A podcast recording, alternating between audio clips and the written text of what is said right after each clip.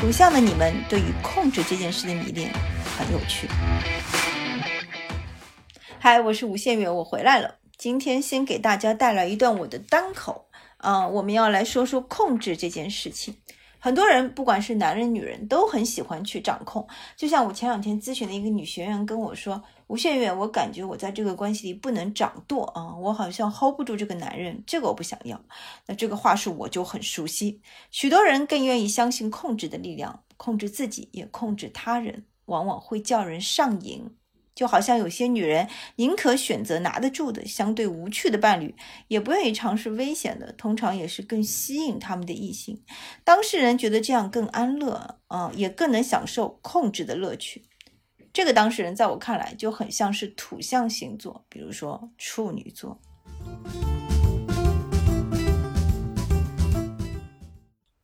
十二星座里呢，有很多天生控制狂，最广为人知的是土象方阵和水象方阵人。因为另外两个方阵啊，火象根本懒得控制，而风象渴望逃脱控制，那么剩下的土象和水象呢，就落入自控控人的兔子陷阱当中啊。但是这两个土象和水象啊，他们控制的这个角度。也很有不同。从心理占星角度来看呢，水象的巨蟹、天蝎、双鱼要的是掌握啊，强调心理版图，把你吃的死死的；而土象的摩羯、金牛、处女呢，要的是控制，他们更看重现实意义上的宣示主权。诶，有人就会说，无限远，好像上面那种控制。更像是巨蟹座，对的。但是巨蟹座呢是挑战型，他们就是很喜欢去挑战，一看上去就很难控制的对象。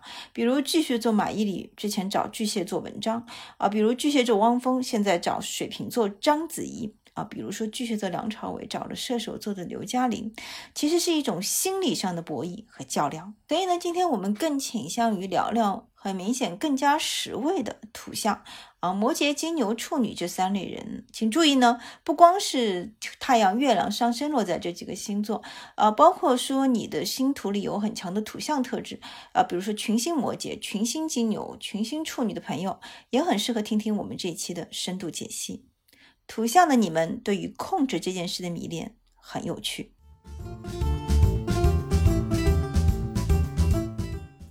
首先，让我们来看看控制的种类啊。举个例子，如果你觉得自己很健康，你觉得这是因为你自己把自己照顾得好，还是只是因为你足够幸运？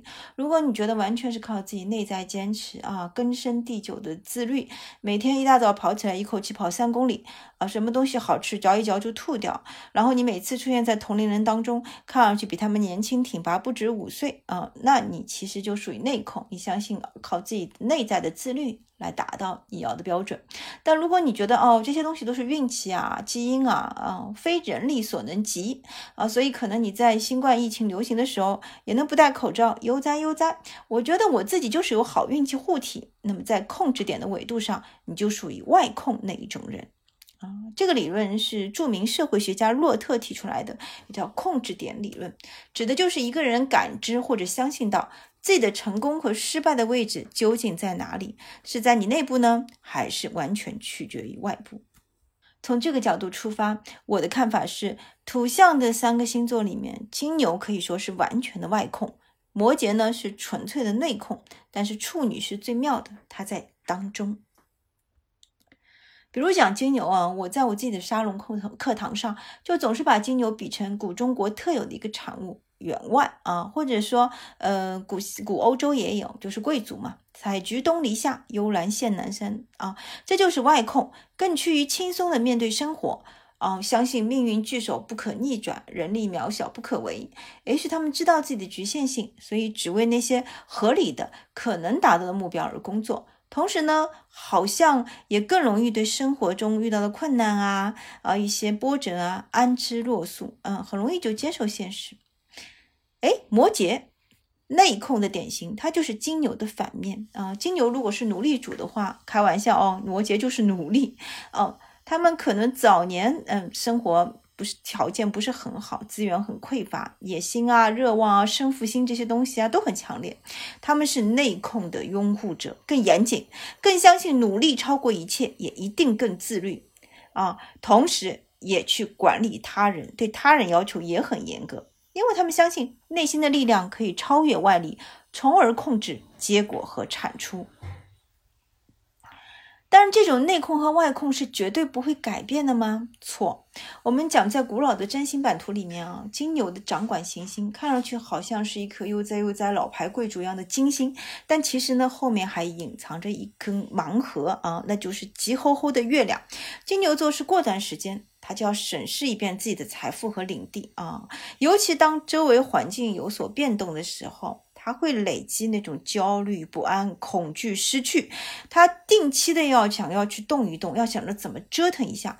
但这些人呢，他自己不大能够主动去迈出这一步，所以他是外控嘛。他其实就是等着命运伸出一张大手来，啪，打掉他手里面那个已经不大新鲜的啊，已经蔫掉的那个面包片。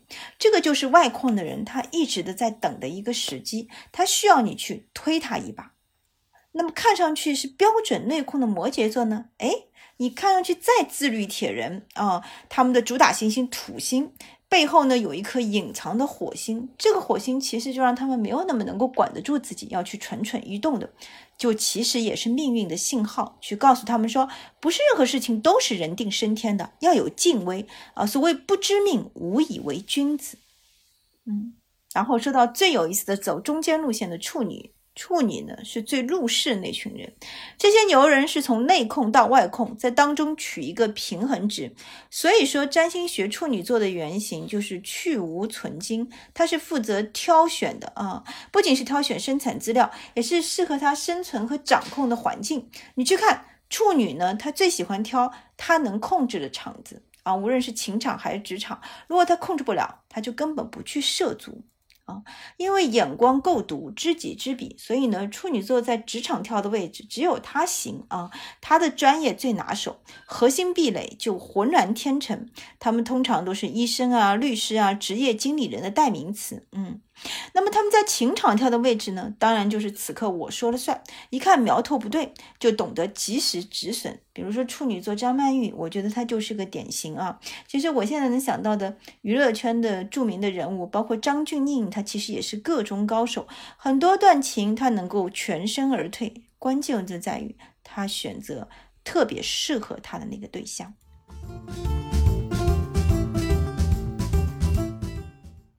那么第二个经典问题来了：外控和内控还是走中间路线？究竟谁更容易获得成功、最开心呢？许多相关的行为实验指出啊，内控者往往倾向于比外控者更欢乐、更健康，在心理上也更趋向于成功。啊，二零一六年针对二十四个国家的大公司管理层的实验证明呢，虽然被试来自于不同的文化。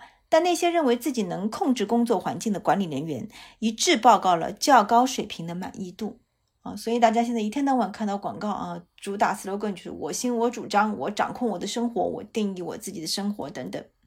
外控的兄弟们呢，就更倾向于在失败面前为自己找理由，从而放弃努力。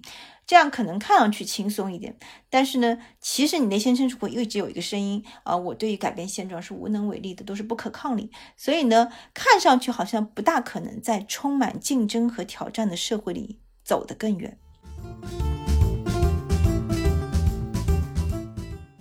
但这个并不是绝对说内控更强、更接近摩羯特质的人就更开心。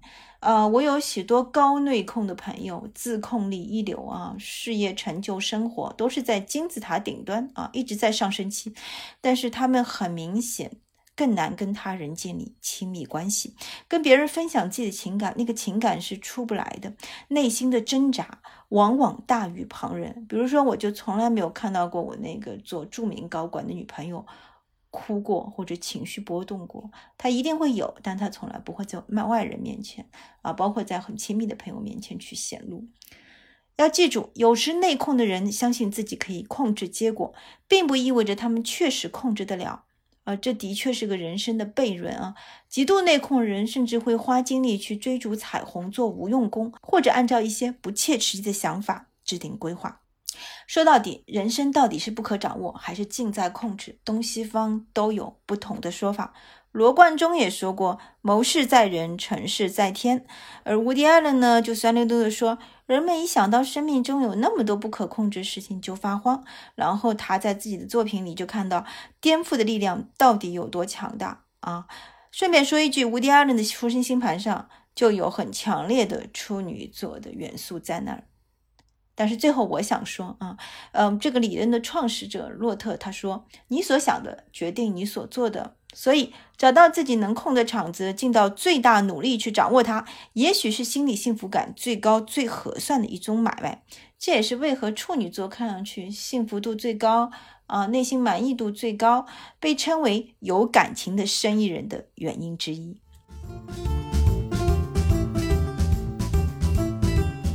感谢各位的收听。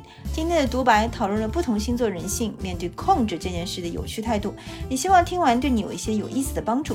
在未来的日子里，某一天突然蹦出来，想到哇，我好像在哪里听到过，这是我特别希望的一件事情。想看到我更多的星座和人性系列文章，可以关注我的公众号“无限月”。同样有机会想要面谈或者咨询了解更多的话，也可以加我的工作微信。W I X I A N Y U E，我们下期再见，拜拜。